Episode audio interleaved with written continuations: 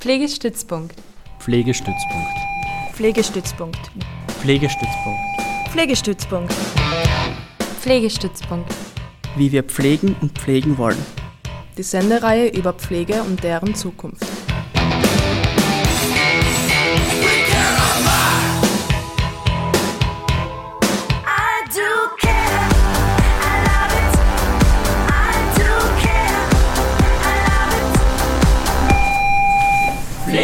Pflegestützpunkt, wie wir pflegen und pflegen wollen.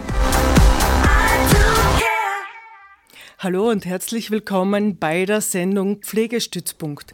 Karin Schuster am Mikro. Und in dieser Stunde geht es um die Kollektivvertragsverhandlungen der Sozialwirtschaft Österreich. Der Titel lautet KV-Verhandlungen 2020, das Ringen um die 35-Stunden-Woche. In den KV-Verhandlungen forderten die 125.000 Beschäftigten der SWÖ nur eines, die Arbeitszeitverkürzung auf die 35-Stunden-Woche. Die Verhandlungen wurden in der Nacht vom 2. März ergebnislos unterbrochen. Dann wurde eben zu österreichweiten Streiks aufgerufen um den Druck weiter zu erhöhen.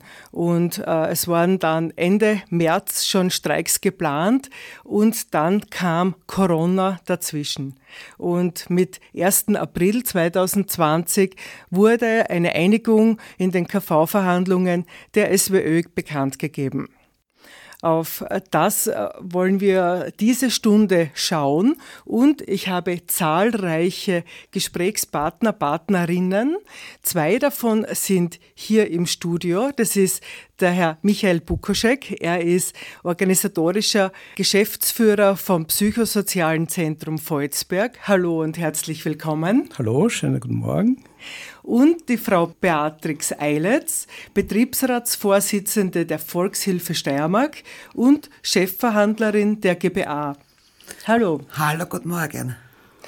Dann weiters haben wir per Skype zugeschaltet Herrn Wallerich Berger. Er ist Geschäftsführer von Jugend am Werk und vertritt die steirischen Arbeitgeber. Hallo und herzlich willkommen. Ja, schönen guten Tag. Und am Telefon Herr Stefan Kraker, er ist Betriebsratsvorsitzender der Caritas Diözese Graz Seckau. Hallo und herzlich willkommen. Ja, schönen guten Tag. In Corona-Zeiten ist natürlich das alles ein bisschen anders. Wir können nicht alle vier, fünf hier im Studio sitzen und deswegen haben wir es ein bisschen so aufgeteilt. Natürlich gibt es hier im Funkhaus, ich möchte es nur trotzdem erwähnen, die Auflagen, wie wir sozusagen miteinander tun und den Verhaltensplan da auch natürlich einhalten, dass wir überhaupt im Funkhaus hier uns auch treffen können. Also es gibt einen Abschluss der Sozialwirtschaft Österreich. Äh, in der Presseaussendung vom ÖGB am 1. April steht drinnen, wir haben einen guten Abschluss mit Verantwortung erreicht, lobt Horst Schachner, Vorsitzender des steirischen ÖGB und auch Vorsitzender der Fachgewerkschaft wieder in der Steiermark. Das heutige Ergebnis der KV-Verhandlungen. Und wir wollen in dieser Stunde jetzt einfach schauen, wie ist das Ergebnis zustande gekommen, aber auch sozusagen, wie schaut es in den anderen Institutionen aus, wo die Verhandlungen noch nicht abgeschlossen sind. Zuerst möchte ich gerne so eine kurze Vorstellungsrunde machen, wo ihr äh, eure Funktionen in den KV-Verhandlungen beschreibt und vielleicht auch, wie lange ihr schon involviert seid bei den KV-Verhandlungen. Beziehungsweise beim Herrn Michael Bukuschek, Sie sind ja nicht direkt drinnen in den Verhandlungen, aber Sie haben schon eine lange Sichtweise aus Arbeitgeber- und Arbeitnehmerseite. Dann würde ich sagen, fangen wir mit Frau Eiletz an. Bitte. Ja, Dankeschön. Ja, ich bin fast 30 Jahre bei der Volkshilfe beschäftigt und bin schon sehr, sehr lange im großen Verhandlungsteam. Und seit vorletzter Runde bin ich im kleinen Verhandlungsteam und seit heurigen Jahr Verhandlungsführerin des SWÖ-Kollektivvertrags. Mhm. Herr Bukoschek? Ja, Michael Bukoschek. Ich äh, arbeite insgesamt jetzt auch schon 30 Jahre im Sozial- und Gesundheitsbereich, war lange Zeit in der Betreuung tätig und dann auch in der Arbeitnehmervertretung. In der Zeit war ich beteiligt bei der Gründung von zwei Betriebsräten. war dann auch österreichweit in einem gewerkschaftlichen Gremium, das hat damals Work at Social geheißen und habe dann äh, die Einladung bekommen, die Geschäftsführerschaft im psychosozialen Zentrum Volzberg zu übernehmen, habe sozusagen, wenn man es aus sozialpartnerschaftlicher Sicht betrachtet, die Seiten gewechselt. Bin jetzt seit 15 Jahren Geschäftsführer. Äh, dadurch haben sich persönliche Beziehungen ergeben, die es sich, äh, wo es jetzt so ist, dass ich einfach zu Verhandlern im KV recht enge persönliche Kontakte habe und da natürlich von beiden Seiten sehr interessiert beobachte, äh, was da so abläuft. Dankeschön. Dann bitte, Herr Kraker. Ja, Stefan Kraker ist mein Name. Ich bin seit 93 bei der Caritas beschäftigt und seit 2000 äh, involviert in die Vorverhandlungen des Caritas-Kollektivvertrags, der dann 2001 im April auch tatsächlich abgeschlossen worden ist und in Kraft getreten ist. Und seit 2002 Betriebsratsvorsitzender mit einer kurzen Unterbrechung jetzt im letzten Jahr, aber auch seit 2000 in den Caritas-Kollektivvertragsverhandlungen eben involviert. Mhm, Dankeschön. Und Herr Berger? Ja, mein Name ist Valerich Berger. Ich bin äh, gut 30 Jahre auch eben im Bildungs- und Sozialbereich äh, professionell tätig. In den Kollektivvertragsverhandlungen zum Sozialwirtschaft Österreich Kollektivvertrag bin ich aktiv seit äh, zehn Jahren involviert und meine Rolle dort ist, da ich Fachgruppenvorsitzender für die arbeitsmarktpolitischen Projekte bin, insbesondere äh, die Aspekte der Arbeitsmarktpolitik, aber auch Kinder-, Jugendhilfe und Behindertenhilfe einzubringen. Dankeschön. Dann würde ich gern so beginnen einmal äh, mit Begriffsdefinitionen und vielleicht gleich zuerst SWÖ, wer sind die Mitglieder der Sozialwirtschaft Österreich? Und ich frage jetzt einfach so in die Runde rein, wer am schnellsten sich das Mikro schnappt und antwortet. Ich glaube, das kann ich ganz gut machen. Äh, die, die Mitglieder in der, in der Sozialwirtschaft Österreich sind äh, äh, Unternehmen, die äh, Pflege anbieten, die in der Behindertenhilfe tätig sind, die äh, Kinder-Jugendhilfeangebote haben, die äh, die offene Jugendarbeit äh, äh, repräsentieren, Beratungsstellen wie Schuldnerberatung, Mädchenberatung, Frauenberatung etc. Also was den SWÖ-Kollektivvertrag ausmacht, äh, er ist sehr, sehr breit aufgestellt. Wir decken äh, weit über 100 Berufsbilder ab. Das ist ein Vorteil, weil wir so gut voneinander lernen können, erhöht die Komplexität aber massiv und macht es auch schwieriger, äh, ein gemeinsames Arbeitgeberbild zu entwickeln. Darf ich dazu kurz einhaken? Und zwar, was oft äh, übersehen wird in dieser Darstellung des Sozialwirtschaft Österreich. Äh, in der öffentlichen Darstellung äh, ist es oft so, dass man unter der Sozialwirtschaft Österreich ausschließlich gemeinnützige Arbeitgeber sieht. Äh, es ist aber so, dass in der Sozialwirtschaft Österreich auch äh, bis hin zu internationalen Konzernen gewinnorientierte Unternehmer organisiert sind. Und für mich stellt sich die Frage, auch an den Herrn Berger, äh, inwiefern das auch in der Sozialwirtschaft Österreich ein Thema ist oder nicht, ähm, weil hier ja doch sehr unterschiedliche Interessenslagen aufeinandertreten treffen möglicherweise. Also der Herr Berger hat es ja nur jetzt aus der inhaltlichen Sicht geschildert, aber ich glaube schon, dass es einen wesentlichen Unterschied macht, äh, ob jetzt in einer ähm, in einem Vertretungskörper nur gemeinnützige Unternehmen drinnen sind oder auch äh, sozusagen äh, ja, bis hin zu Großkonzernen. Mhm. Danke für den Impuls jetzt gleich einmal. Mhm. Dann gehen wir weiter zu den Definitionen. Äh, vielleicht die GPA, Frau Eilitz. Ja, ich würde gerne noch zum SWÖ äh, hinzufügen, dass der nicht nur für die Mitglieder des SWÖ, also für die beschäftigten Mitglieder des SWÖs Gültigkeit hat, sondern in weiterer Folge auch für alle gesatzten Betriebe in dieser Branche. Wie gesagt, es sind viele Betriebe nicht Mitglied bei dem Verein, äh, was sehr wohl aber auch der SWÖ-Kollektivvertrag Gültigkeit hat. Und Besonderheit von dem Kollektivvertrag ist auch, dass der für ganz Österreich, ausgenommen Vorarlberg, seine Gültigkeit hat. Äh, mhm. Äh, zur Frage GPA, DJB und die Gewerkschaft wieder. Äh, die Gewerkschaft besteht aus verschiedenen Fachgewerkschaften, zwei davon MGPA, DJB und die WIDA. Beide Fachgewerkschaften vertreten Kollegen aus dem Sozial- und Gesundheitsbereich und seit es diesen äh, Kollektivvertrag gibt, arbeiten diese beiden Fachgewerkschaften und auch die Betriebsräte dazu sehr gut zusammen, also mit, aus diesen Bereichen. Ihr habt ja auch gemeinsam äh, eine Petition gestartet zur 35-Stunden-Woche, ne? Richtig. Mhm. Um sichtbar zu machen, also die 35-Stunden-Woche ist ja jahrelange Forderung auch von den Beschäftigten es ist vor zwei oder drei Jahren oder schon länger, weiß jetzt nicht, äh, eine Umfrage gestartet worden bei den Kolleginnen draußen in den Betrieben. Und das Spannende war, das Ergebnis dieser Umfrage war, egal ob Voll- oder Teilzeitbeschäftigte, der überwiegende Wunsch, der Großteil der Wunsch ist äh, die 30-Stunden-Woche. Und die 35-Stunden-Woche ist ja nicht nur heuer das erste Mal gefordert worden, sondern wir haben sie ja schon drei oder viermal äh, in dem Forderungspapier aufgenommen. Leider war bis dato die Arbeitgeberseite bis jetzt nicht gesprächsbereit über dieses Thema und darum war heute dieser Entschluss nur mit dieser Forderung, also 35-Stunden-Woche mhm. bei vollen Lohnausgleich und vollem Personalausgleich in die Verhandlungen zu starten. Dann sind wir schon praktisch mittendrin. Dann frage ich gleich, was bedeutet die 35-Stunden-Woche bei vollem Lohn- und Personalausgleich? Ja, Uh, unser Ziel dahinter ist eben, die Vollzeitkräfte würden um drei Stunden weniger arbeiten. Wenn man das hochrechnet auf das ganze Jahr, wären das 18 Tage mehr Freizeit. Egal in welchem Bereich dieses Kollektivvertrages, die Kollegen leisten hervorragende Arbeit, die aber sehr psychisch, aber auch physisch anstrengend ist. Und viele Kollegen sagen, 40 äh, Stunden oder 38 Stunden zu arbeiten in dem Bereich äh, ist nicht schaffbar.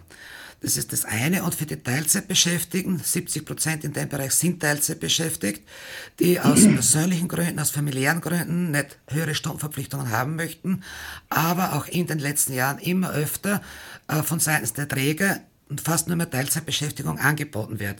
Und für die Teilzeitbeschäftigung würde diese Forderung bedeuten, dass die automatisch eine Lohnerhöhung bekommen würden.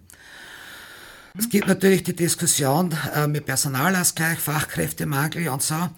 Aber unsere Intention dahinter ist, die drei Stunden, die Vollzeitkräfte weniger äh, arbeiten müssten, dass man diese Stunden den Teilzeitkräften anbieten kann, damit diese eine höhere Stundenverpflichtung, sprich auch dann mehr Gehalt, äh, bekommen würden. Das ist das Ziel dahinter. Und mit dieser Umverteilung wäre auch das Problem mit der Personalknappheit äh, äh abgedeckt und auch mit der Arbeitsverdichtung.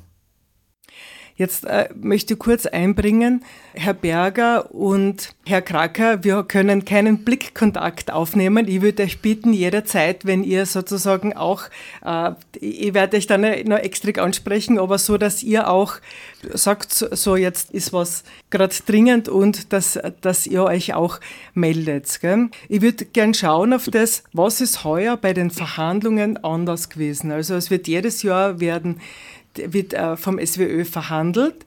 Und ähm, jetzt ist es ja so, dass die Caritas und die Diakonie ansonsten extra verhandeln. Und es ist heuer eben zu dieser gemeinsamen Forderung nach der 35-Stunden-Woche gekommen. Vielleicht, Herr Kraker, können Sie da ähm, erzählen draus, wie, wie kam es zu dem, dass ihr gemeinsam fordert und auch so, wie, wie das so abläuft? Ja, gern.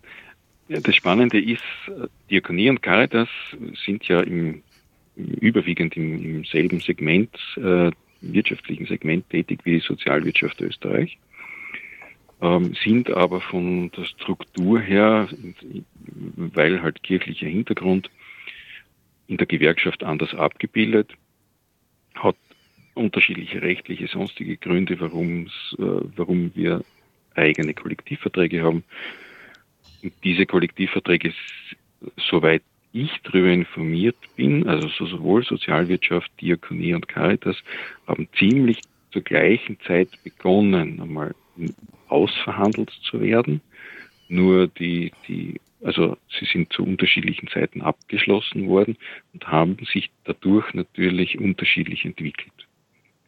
Und das Ziel in der, also in der Branche ist ja, dass man sich mit den Kollektivverträgen möglichst angleicht, weil man ja unter denselben Rahmenbedingungen zu arbeiten hat und es nicht wirklich verständlich ist, warum eine Mitarbeiterin in der Diakonie zum Beispiel andere Regeln haben sollte als in der Sozialwirtschaft oder in der Caritas. wo, wodurch die gleiche Arbeit gemacht wird. Das ist äh, seit Jahren das Ziel, diese Kollektivverträge möglichst ähnlich zu, auszugestalten, wo, nicht nur was das Gehalt betrifft, sondern was auch die Rahmenbedingungen betrifft. Natürlich unter der Berücksichtigung mancher Spezifikas, die halt in der Diakonie und in der Caritas vielleicht ein bisschen anders sind als in der Sozialwirtschaft. Über das Thema Arbeitszeitverkürzung reden wir jetzt gefühlt, ich weiß es auch nicht genau, mindestens fünf Jahre. Und äh, wir haben es in den Kollektivverträgen immer auf den Forderungsprogrammen drauf gehabt von Arbeitnehmerseite, sind aber nicht wirklich äh, durchgedrungen und haben uns dann, äh, weil man ja untereinander spricht und es auch gewerkschaftlich eine, eine gemeinsame Struktur gibt, wo man sich abstimmt, was wird denn auf den Forderungen so sein, wie schauen die, wie schauen die wirtschaftlichen äh, Entwicklungen aus, wenn man sich eben dort abspricht, haben wir für 2019, also für die Verhandlungen für den Kollektivvertrag 2020, 2019 beschlossen, gemeinsam nur diese eine Forderung zur Arbeitszeitverkürzung einmal aufzunehmen, um in, auf dem Thema was weiterzubringen. Und das hat sich, ja, wie man sieht, zumindest für die Sozialwirtschaft und für die Diakonie ganz gut bewährt. Caritas ist leider noch nicht ganz so weit. Sie haben auch ja, was vielleicht auch noch wichtig dazu zu sagen ist, auch die Finanzierungsgrundlagen sind dieselben. Das ja. heißt, alle diese Träger arbeiten mit den öffentlichen Geldgebern, äh, die ja keinen Unterschied machen, in welchem Kollektivvertrag jemand arbeitet in Bezug auf Tagsätze äh, und andere Arten von Finanzierungen. Mhm. Und dann möchte ich gleich beim Herrn Berger weiterfragen, wie aus Ihrer Sicht die Verhandlungen sozusagen heuer gelaufen sind, beziehungsweise eben, was war heuer anders, werden wir dann noch besprechen. Ja, äh, was, ich vorhin schon, schon äh, kurz angesprochen habe, ist, dass die SWÖ sehr, sehr breit aufgestellt ist und daher auch äh, von den, den betroffenen Unternehmen, von den einzelnen Fachbereichen sehr unterschiedliche Positionen immer eingebracht sind. So wie der Herr Bukoschek äh, ja gesagt hat, wir sind nicht nur, aber überwiegend äh, ein, ein, Verein mit Mitgliedern aus dem gemeinnützigen Bereich. Äh, Im Wesentlichen ist es ein großer Träger in der Pflege und ein großer Träger aus der Flüchtlingsbetreuung, die gewinnorientiert sind, äh, deren Positionen weicht äh, klarerweise sage ich äh, immer wieder in, in einigen Aspekten von unserer Sicht der, der gemeinnützigen Träger ab. Aber die äh, überwiegende äh, Mehrheit im Vorstand und auch unter den Mitgliedern äh, sind gemeinnützige Träger. Das heißt, die SWÖ ist schon eine Vertretung von Unternehmen, die den Gemeinnutz in, den, in den Vordergrund stellt, die vom, äh, vor dem Wertehintergrund arbeitet. Wir haben eine Verantwortung dafür, äh, welche Rolle spielen wir in der Gesellschaft äh, mit unseren Leistungen, die wir anbringen und wo das Thema von Runditen und das Thema von Entnahmen äh, bei einer winzigen Minderheit an Mitgliedern eine Rolle spielt, aber ist nicht, äh, nicht bestimmend in den Debatten, äh, auch im Vorstand oder auch nicht in den Debatten bei den Kollektivvertragsverhandlungen. Ja, wir haben aus diesem Segment der Gewinnorientierten immer wieder Gegenstimmen, auch zu Vereinbarungen, die wir mit den Gewerkschaften treffen und, und auch in den letzten Jahren getroffen haben. Jetzt muss ich kurz, ah, Verzeihung, ich ja. muss kurz dazwischen fragen. Ist vielleicht ein Handy irgendwo in der Nähe bei Ihnen, das nämlich ein Mikro anschlagt, ähm, weil es ein bisschen ein Rauschen gibt und damit wir die Qualität möglichst gut halten können? Falls irgendwo bei meinen Gästen jetzt noch ein Smartphone herumliegt, dann bitte auf Flugmodus, damit wir der gut. Okay, bitte, Herr Berger.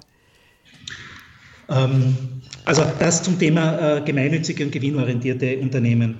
Äh, wo ich, wo ich äh, zu 100 Prozent zustimmen kann, ist die, das, was der Herr Kracker auch gesagt hat. Es geht darum, die Rahmenbedingungen in der Branche zu gestalten. Äh, und es ist ein Ziel, dass die unterschiedlichen Kollektivverträge, äh, Caritas, Diakonie, SOS und SWÖ, aber auch die BAWE, die ja auch eine Schnittmenge zur, zur SWÖ hat, dass das nicht auseinanderfliegt äh, und wir darauf achten müssen, dass die die Rahmenbedingungen der Arbeit und die, auch die entgeltlichen Bedingungen für unsere Mitarbeiterinnen in der Branche möglichst einheitlich sind, weil, wie Sie selbst auch gesagt haben, der Finanzierungshintergrund über Normkostenkalkulationen, über Tagsätze, über Stundensätze ja auch dasselbe ist. Und zum Thema der, der 35-Stunden-Woche, ja, äh, wir haben diese Debatte äh, intern bei uns in der SWÖ über Jahre.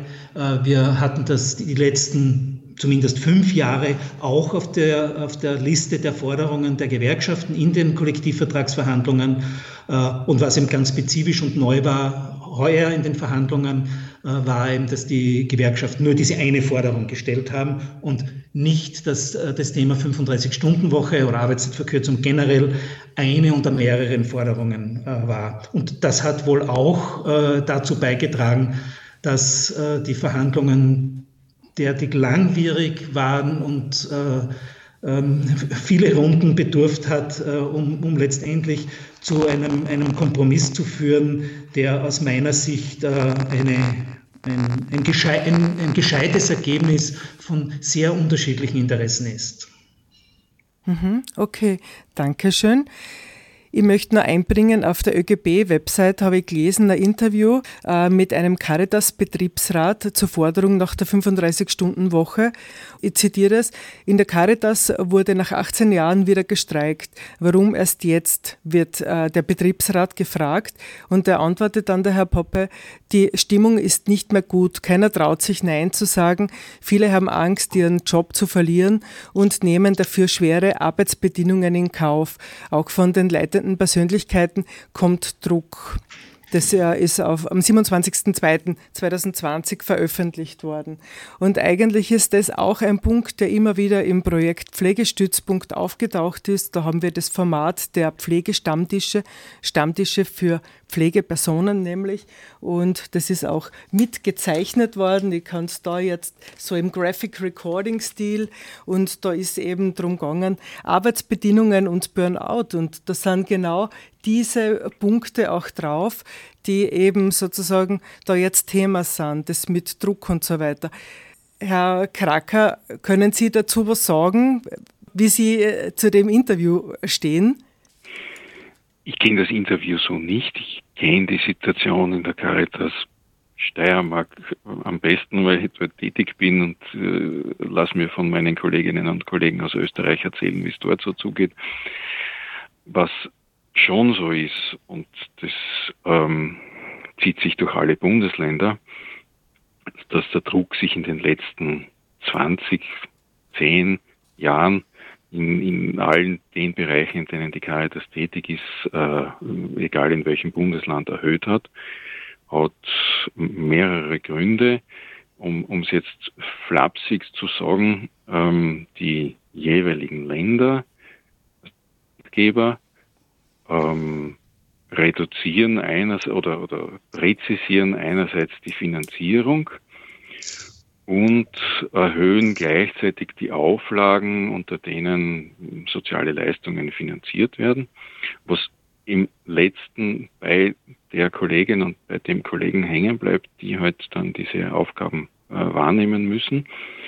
Ähm, das eine Stichwort, was, was in der Pflege ganz plakativ ist, also der Dokumentationsaufwand ist unheimlich gestiegen. Äh, gleichzeitig ist aber der Bedarf, der Betreuungsbedarf äh, in der Pflege nicht weniger geworden. Ähm, das heißt also quasi unterm Strich für die Menschen, die dort arbeiten, ja, greif schneller und mach schneller. Ähm, und so wie es mir erzählt wird und so wie es in den Einrichtungen auch beobachten kann, ist halt dann, dass die zu betreuenden Personen oft auch ein bisschen auf der Strecke bleiben, weil gar nicht mehr so viel Zeit für sie da ist. Und aus dem heraus ist ganz klar, wer es nicht schafft, ähm, schnell genug zu greifen und schnell genug zu arbeiten, äh, fürchtet, teils zu Recht, teils vielleicht auch nicht zu Recht, äh, dass mhm. der Arbeitsplatz vielleicht nicht mehr ganz so sicher ist, wenn die Auflagen nicht erfüllt werden können in der Zeit. Mhm. Und in der Forderung der Caritas äh, zu den KV-Verhandlungen steht ja auch drinnen, die Berufsbilder attraktiv zu gestalten und den Kollegen, Kolleginnen die gebührende Anerkennung und Entlohnung sozusagen für ihre Leistungen zukommen zu lassen. Schon äh, vor Corona war natürlich äh, Pflegemangel, Pflegenotstand das Thema. Jetzt ist es mit Corona natürlich noch viel mehr verstärkt worden. Wäre es nicht total wichtig gewesen, in der Situation wirklich mehr Anerkennung und das ist nun einmal äh, bei uns äh, durch Entlohnung äh, zukommen zu lassen, um auch die Attraktivität des Berufes, die ja immer wieder Thema ist, aufkommen zu lassen. Ich frage so in die Runde. Es ist richtig, die Wertschätzung, die Anerkennung der Mitarbeiter, die haben sich das verdient. Das Ziel dieser Arbeitszeitverkürzung wäre ja, weil eben 70 Prozent der Kolleginnen Teilzeit beschäftigt sind. Das würde bedeuten, dass diese Kolleginnen bei 35 Stunden um 8,6 Prozent in etwa mehr Lohn bekommen würden. Und eben die Vollzeitkräfte äh, durch mehr Freizeit eine Entlastung bekommen würden. Also das ist ja der Hintergrund dieser Forderung. Und ich denke jetzt am Stefan Krakan noch hinzufügen, die Pflegeheime ist der, der, der, eine Teil, aber im mobilen Dienst zum Beispiel, egal ob es jetzt Behindertenbetreuungsbereich ist oder auch in der Pflege, es wird immer mehr auf Zeit, auf minutenweise Abrechnung. Äh, die Mitarbeiter sind draußen im Minutentakt äh, dokumentieren müssen. Das verursacht bei den Kollegen immensen Zeitdruck. Und wenn ich mit Kolleginnen sprich, egal aus welcher Branche ist, äh, die mit Kollegen sagen, es ist belastend, dass ich die Zeitressource nicht habe, mich um den Kunden, Kind, Bewohner, wie immer die Bezeichnung ist, so zu kümmern, wie ich es gerne hätte, weil einfach die Zeitressourcen äh, fehlen. Und äh, wie der Stefan Kraker richtig sagt, immer mehr die äh, Dokumentationen, immer mehr Auflagen. Das Personalschlüssel ist in vielen Bereichen seit Jahren nicht angehoben worden.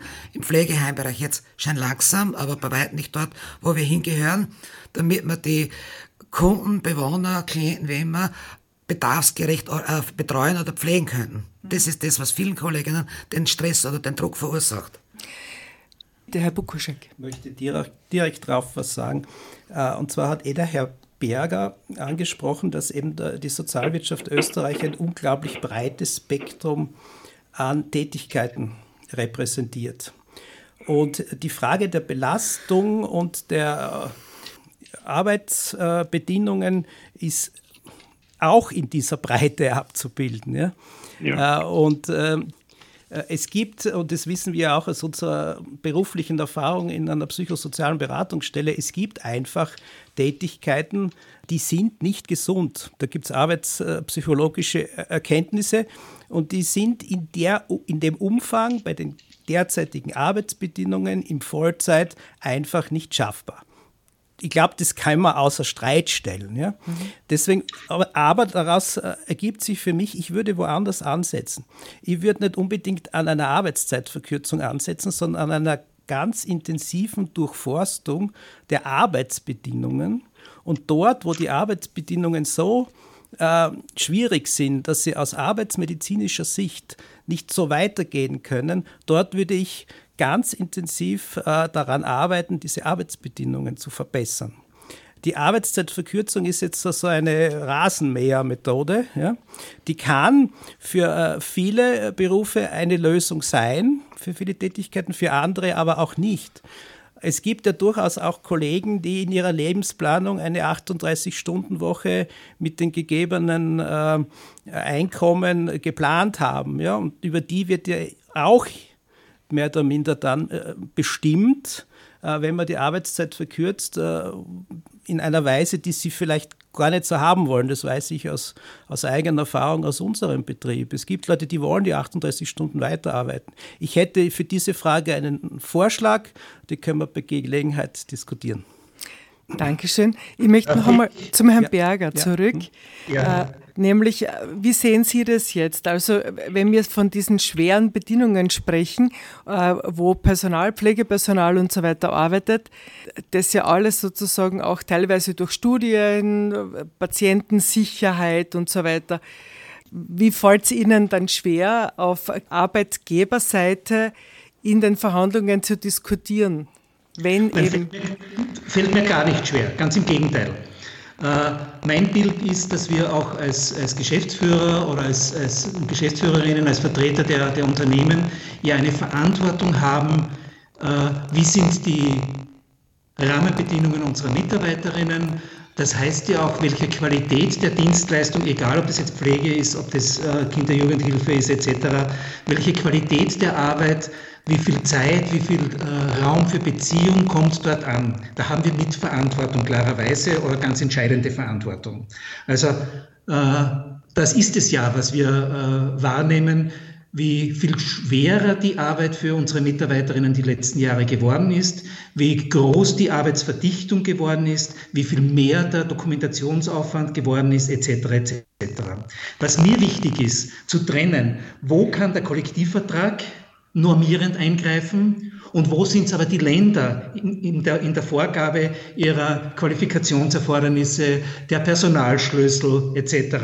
Und damit wir da weiterkommen können, ist es wichtig, das, das auseinanderzuhalten, weil ein Dokumentationsaufwand, ein Personalschlüssel etc. ist nichts, was, die, was der Kollektivvertrag normiert, sondern das ist länderspezifisch unterschiedlich, weil sowohl Pflege als auch Behindertenhilfe als auch Kinder-Jugendhilfe in Landeskompetenzen äh, äh ist. Und mein Ansatz wäre da schon, äh, das eine ist, ich kann die Gewerkschaften gut verstehen in ihrer Argumentation. Äh, einerseits sind wir ohnehin eine Teilzeitbranche, aber diejenigen, die voll arbeiten, das soll eine kürzere Arbeitszeit sein. Das attraktiviert die Branche auch. Das zahlt auch darauf ein, äh, dass die äh, Berufe in der äh, Pflege, in der Betreuung von, von Kindern, von Jugendlichen, von Familien, von Menschen mit Behinderungen etc. attraktiver werden.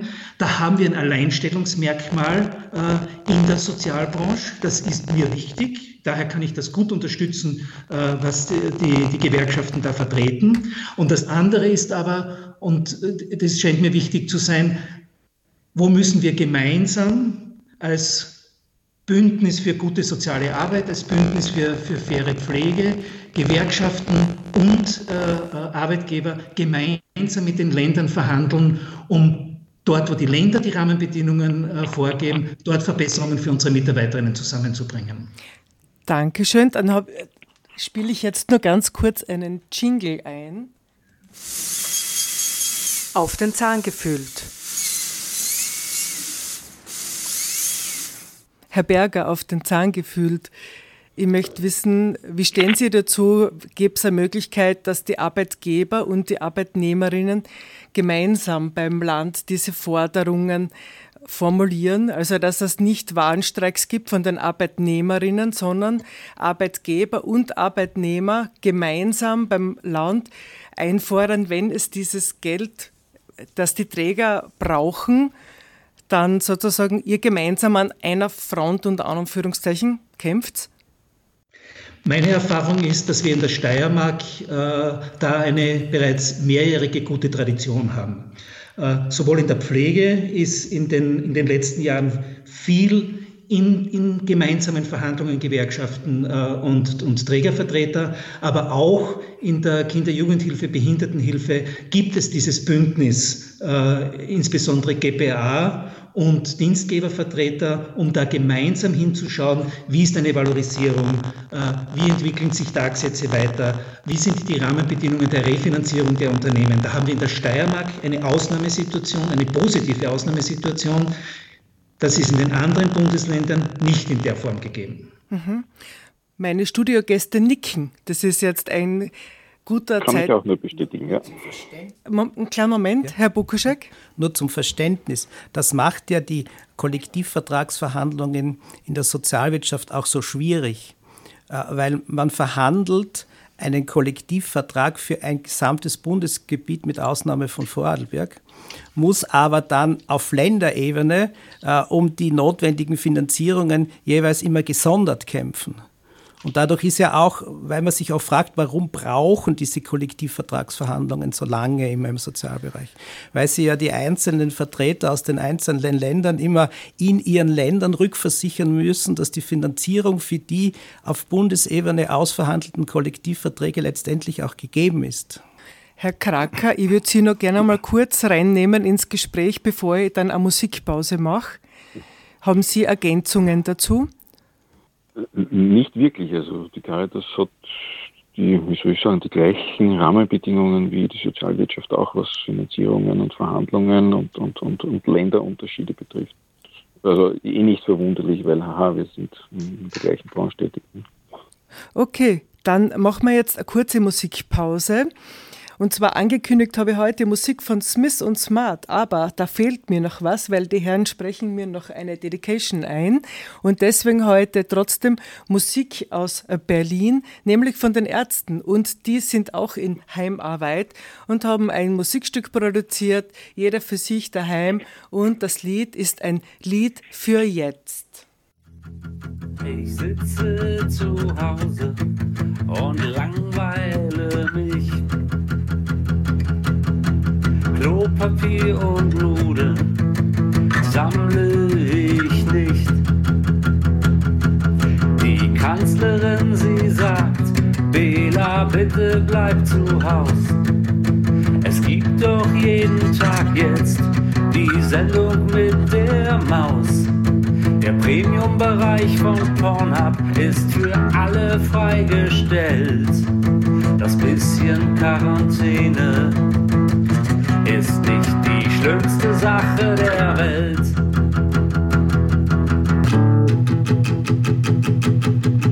Ich sitze zu Hause und ich langweile mich.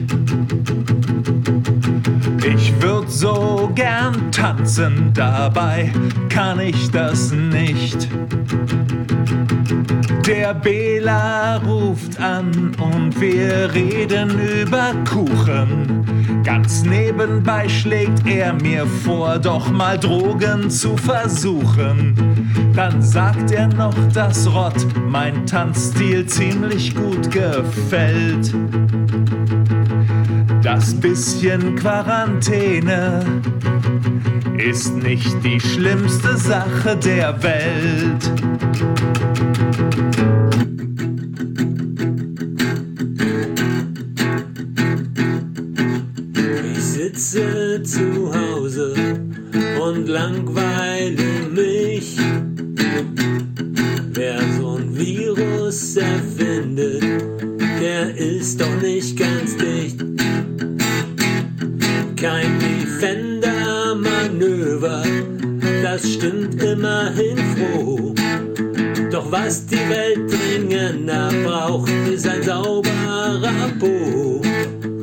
Zünd mir ne Cohiba an mit Klopapier statt Geld.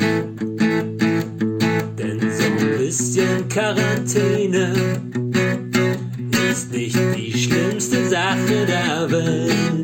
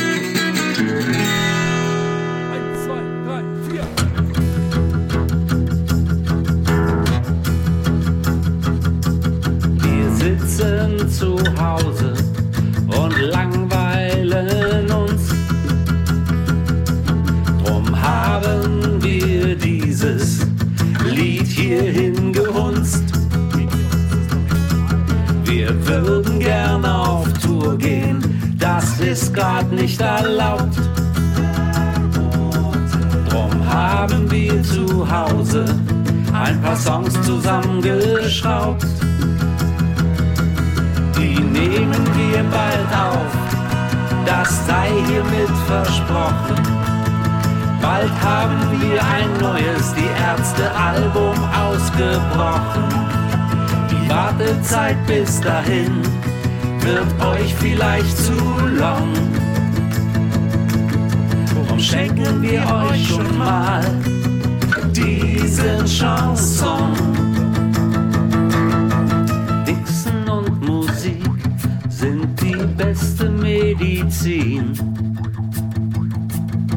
Von uns kriegt Langeweile erstmal Klassenkeile. Eure die Ärzte aus Berlin, aus Berlin. Ja.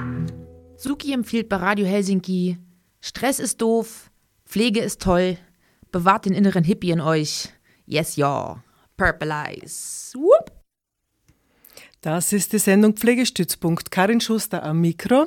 Und in dieser Stunde beschäftigen wir uns mit den KV-Verhandlungen. Und äh, zu Gast im Live-Studio äh, heute ja ganz äh, aufgeteilt. Herr Michael Bukoschek, er äh, macht die organisatorische Geschäftsführung im Psychosozialen Zentrum in Volzberg. Auch im Studio Frau, Frau Beatrix Eiletz, Betriebsratsvorsitzende der Volkshilfe Steiermark und Chefverhandlerin der GPA. Am Telefon Herr Stefan Kraker, er ist Betriebsratsvorsitzender der Caritas Diözese Graz-Seckau und per Skype dabei Herr Wallerich Berger, Geschäftsführer von Jugend am Werk äh, und in der steirischen Arbeitgebervertretung. Jetzt haben wir gesagt, wir schauen auf diese Situation. Äh, es gibt einerseits Kritik an diesem Verhandlungsabschluss, der mit 1. April bekannt gegeben worden ist von der Sozialwirtschaft Österreich. Dann würde ich gleich sozusagen einen kleinen Impuls bringen. Da habe ich gefunden auf der Facebook-Seite der gewerkschaftlichen Linken, dass eben ein Zitat Vertragsabschluss im Hinterzimmer ist undemokratisch, wie unser Mitglied und Mitglied im ÖGB-Bundesvorstand Sepp Stinkel findet. Dann auch noch andere Kritiken habe ich gefunden, einfach, dass sozusagen diese einzige Forderung nach der 35-Stunden-Woche, dass die jetzt sozusagen nicht gekommen ist. Jetzt würde ich sehr gern zuerst einmal in die Runde fragen bei euch, ähm, wie geht ihr mit dieser Kritik um? Aber auch dann gleich den Blick äh, machen dann drauf, was steht denn jetzt konkret in diesem Dreijahrespaket drinnen? Wer mag anfangen? Frau Eidlitz, bitte. Äh, die Kritiken kenne ich teilweise, also nicht alle, aber teilweise kenne ich sie. Äh, zu den Verhandlungen selber, es war die achte, achte Runde hätte stattfinden sollen am 26. März. Leider Gottes hat uns da das Coronavirus zwischengepfuscht, auf Steirisch gesagt. Äh, wir mussten den Termin absagen. Äh, es ist auch immer kommuniziert geworden, dass der Termin abgesagt wird und dass wir von den Arbeitgebern ein akzeptables Angebot bekommen. Äh, das ist uns dann am Anfang April zugeschickt worden und dieses Ergebnis, ob man dem zustimmt oder nicht, das entscheidet nicht der Bundesvorsitzende vom ÖGB, der Katzian, oder die Barbara Daiber, die Vorsitzende von der GPA, sondern es gibt ein großes und ein kleines Verhandlungsteam. Das besteht auf unserer Seite aus ca. 50 Betriebsräten, äh, österreichweit, die ihre Betriebe gut kennen, die, die in die Bundesländer die Situationen kennen und die dann entscheiden, kann man dem Angebot zustimmen, ja oder nein. Natürlich wäre ein besseres Ergebnis oder ein besseres Angebot wäre natürlich wünschenswert gewesen. Nur in Zeiten von Corona, wenn niemand weiß, wie geht es mit dem Corona weiter, wie lange dauert es, haben wir im Herbst auch noch damit zu tun, haben Mehrheit, also die Mehrheit der Kolleginnen in diesem Gremium, äh, sich dafür entschieden, diesem Verhandlungsergebnis oder diesem Angebot zuzustimmen.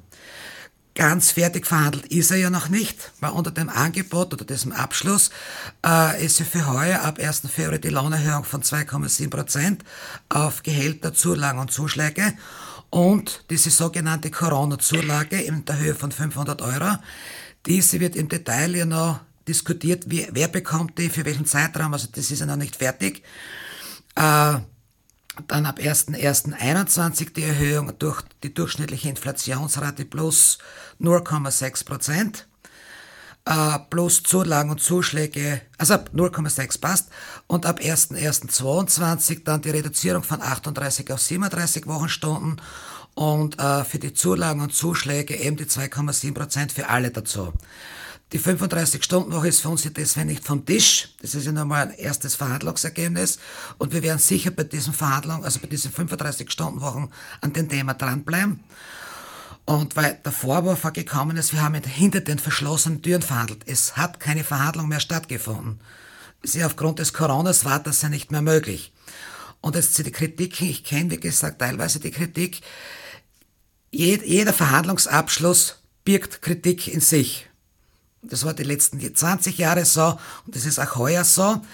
Ich kann jetzt nur für meinen Betrieb sprechen.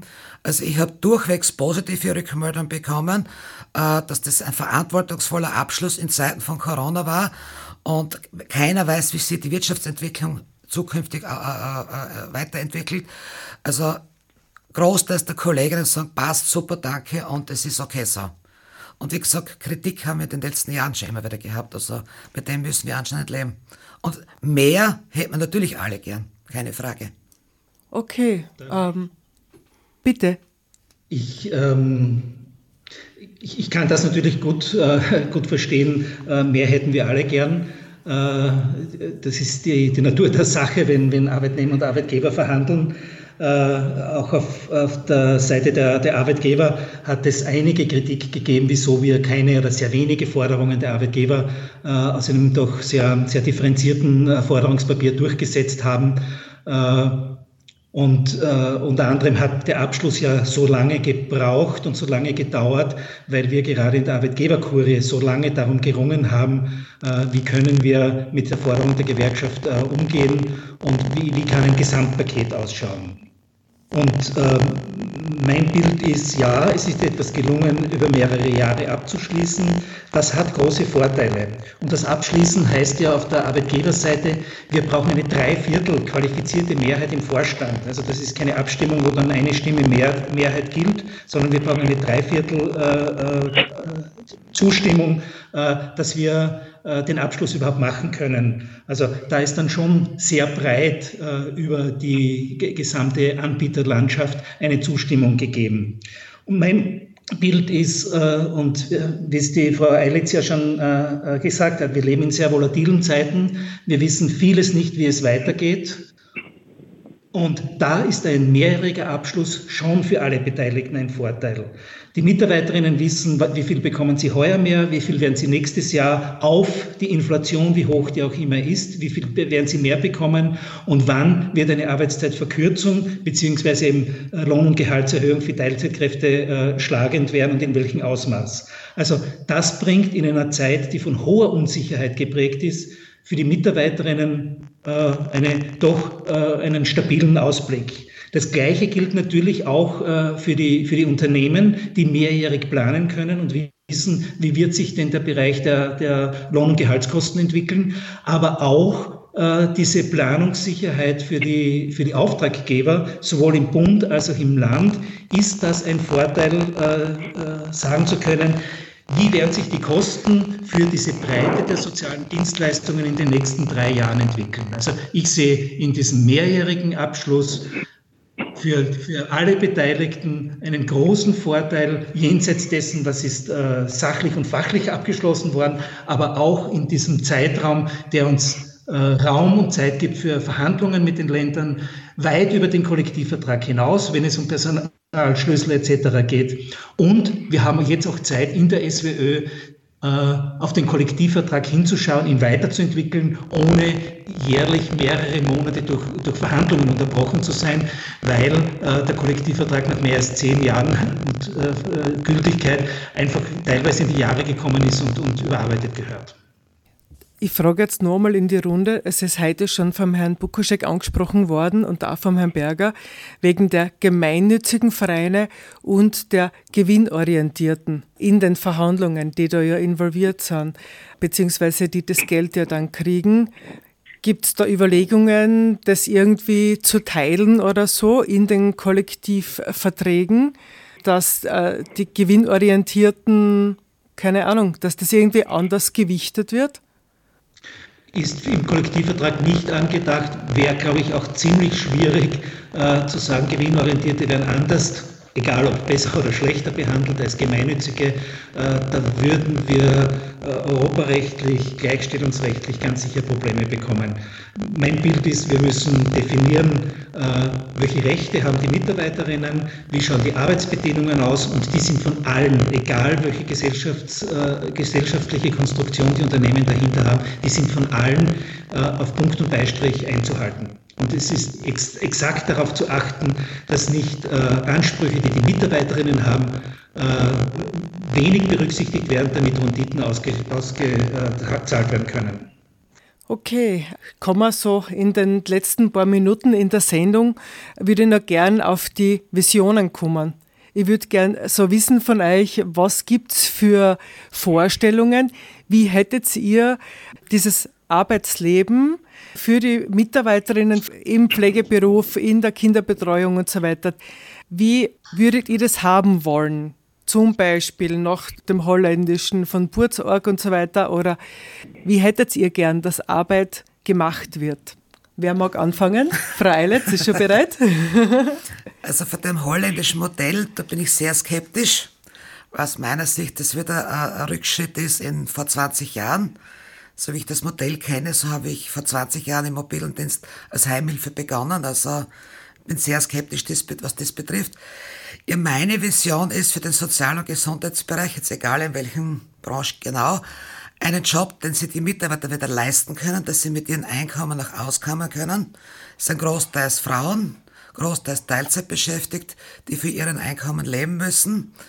Äh, dass auch die Arbeitszeiten so weit familienfreundlich wieder irgendwann werden, damit die Kolleginnen, überwiegend Frauen, wie gesagt, äh, ihre Betreuungspflichten, ihre familiären Pflichten äh, nachkommen können. Und ich würde mir wünschen, es mag jetzt sehr visionär klingen, dass die Mitarbeiterinnen wieder viel mehr Spaß an ihren Tätigkeiten haben, in Form, damit sie Zeit haben, sich mit den Kunden und mit den Klienten, Patienten, wie auch immer, äh, sich beschäftigen können. Wie gesagt, für viele Kollegen ist es belastend, einen Kunden nur satt, warm, sauber, jetzt unter Anführungszeichen, versorgen zu können und zu wenig Zeit, um ein Gespräch zu führen, äh, mit den, äh, auf die persönlichen Bedürfnisse des Kunden einzugehen und dass es wieder mehr Pflege mit Herz oder Betreuung mit Herz wird und nicht nach Kosten, Fakten, Zahlen und Minuten. Das wäre so meine Vision. Mhm. Danke.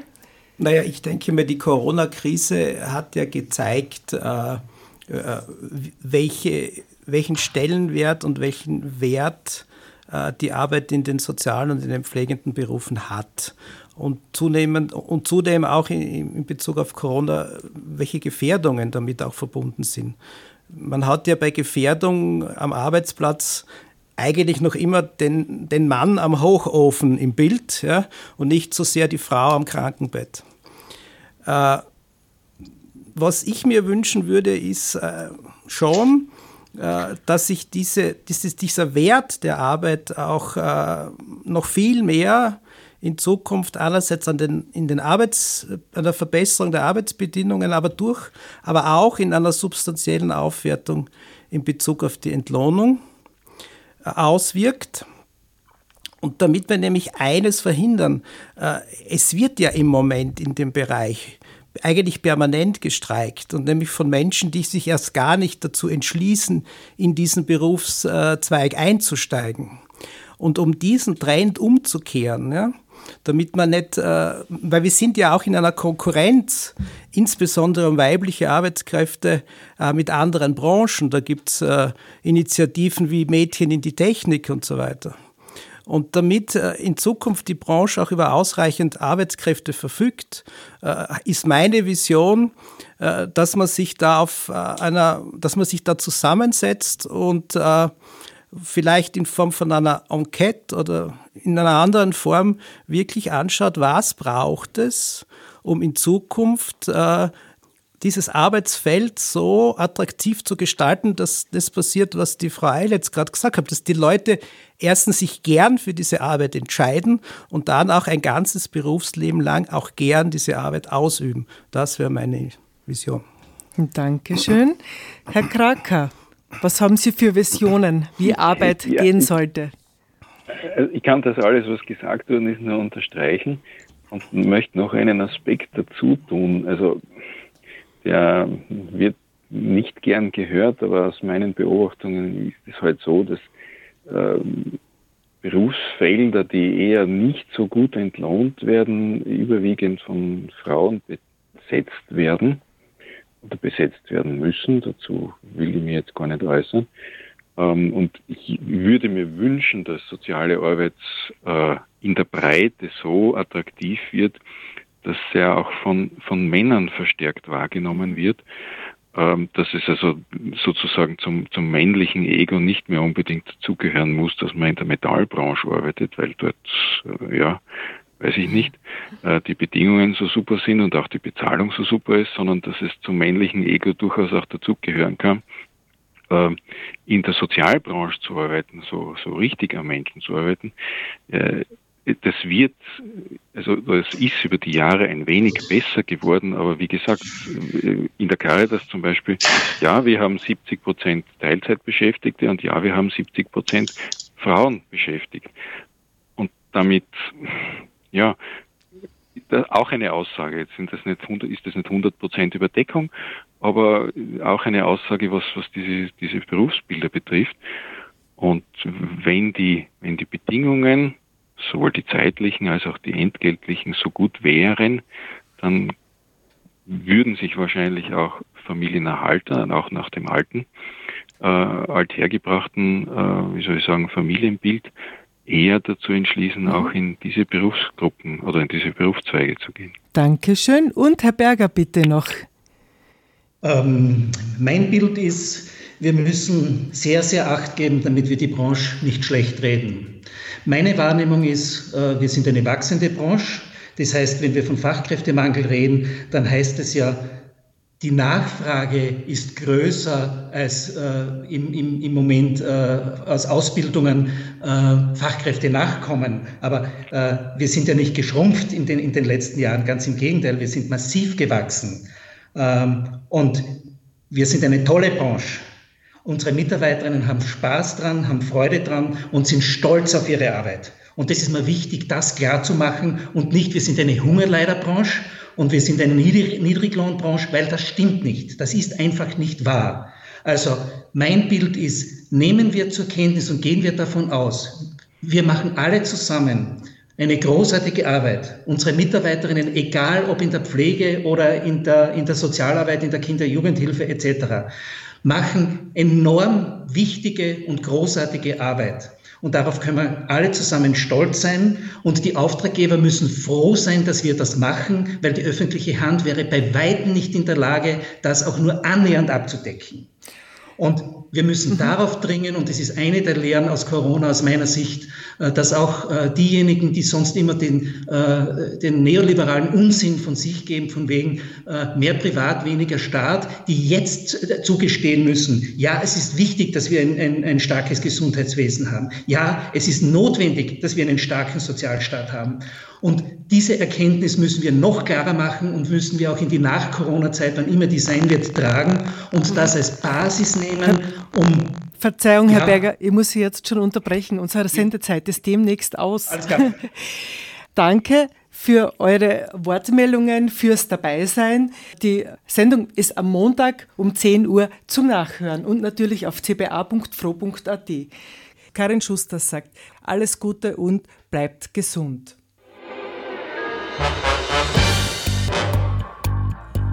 Wo kämen wir hin, wenn alle sagten, wo kämen wir hin? Und niemand ginge, um einmal zu schauen, wohin man käme, wenn man ginge.